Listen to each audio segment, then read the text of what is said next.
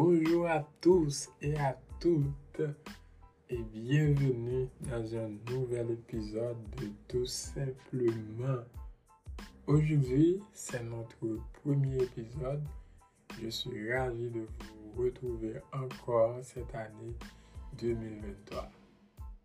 Bon, cette nouvelle année, au début de chaque année, tout le monde veut apporter quelques améliorations dans leur vie ils sont prêts pour le changement.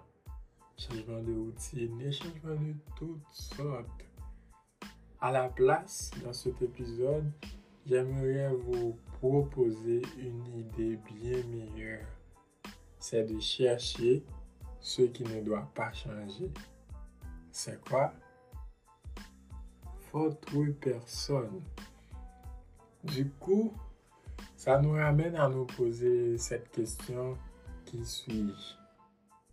Qui suis-je est une question aussi veille que l'humanité. C'est une question complexe et ambiguë car il est presque totalement impossible de s'extraire de soi-même pour prendre du recul et s'observer. Il n'y a pas de réponse claire et encore moins définitive à la question qui suis-je.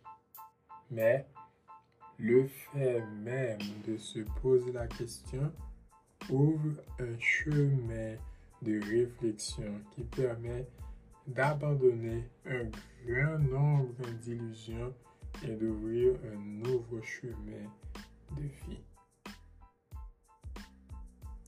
Y a-t-il en moi quelque chose qui ne change pas? Quelque chose qui n'aurait pas changé depuis que j'existe? Et qui constitue mon individualité, ma singularité. J'ai le sentiment du moi, c'est-à-dire de cette réalité immuable en moi et qui me constitue. Je tente de dire ce sentiment afin de découvrir qui je suis personnellement. La question qui suis-je? Porte sur l'existence individuelle et elle présuppose qu'il y a au fond de chacun d'entre nous, dans notre intimité, notre fond intérieur, une singularité, un être qui nous caractérise. La question qui suis-je interroge notre identité personnelle. L'identité est le fait pour un être de demeurer lui-même à travers le temps. La personne désigne un être pensant capable de réflexion qui peut se considérer soi-même comme étant identique à soi à travers le temps et l'espace. On peut être la même personne sans être le même homme du point de vue de l'organisation biologique.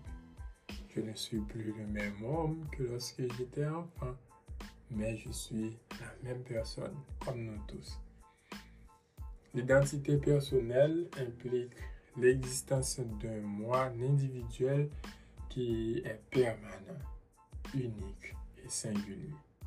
Elle présuppose une identité derrière le changement, quelque chose qui demeure le même au-delà des modifications de l'existence. Qu'est-ce qui nous motive? Qu'est-ce qui nous énerve? Qu'est-ce qui nous apporte du bonheur? La réponse à ces questions détermine qui nous sommes vraiment, ce que nous voulons vraiment au plus profond de nous-mêmes. Pour dire que nous avons changé, il faut pouvoir reconnaître tout simplement que c'est bien nous qui sommes le support immuable de ces changements. Changer, c'est donc être le même avec plus de volonté, plus d'implication, plus de constance et de détermination. Donc, soyons nous-mêmes. Faisons ce que nous avons à faire prodiguons des efforts nécessaires pour atteindre tel ou tel objectif, nous serions étonnés du résultat. à la prochaine pour un nouvel épisode de Tout simplement.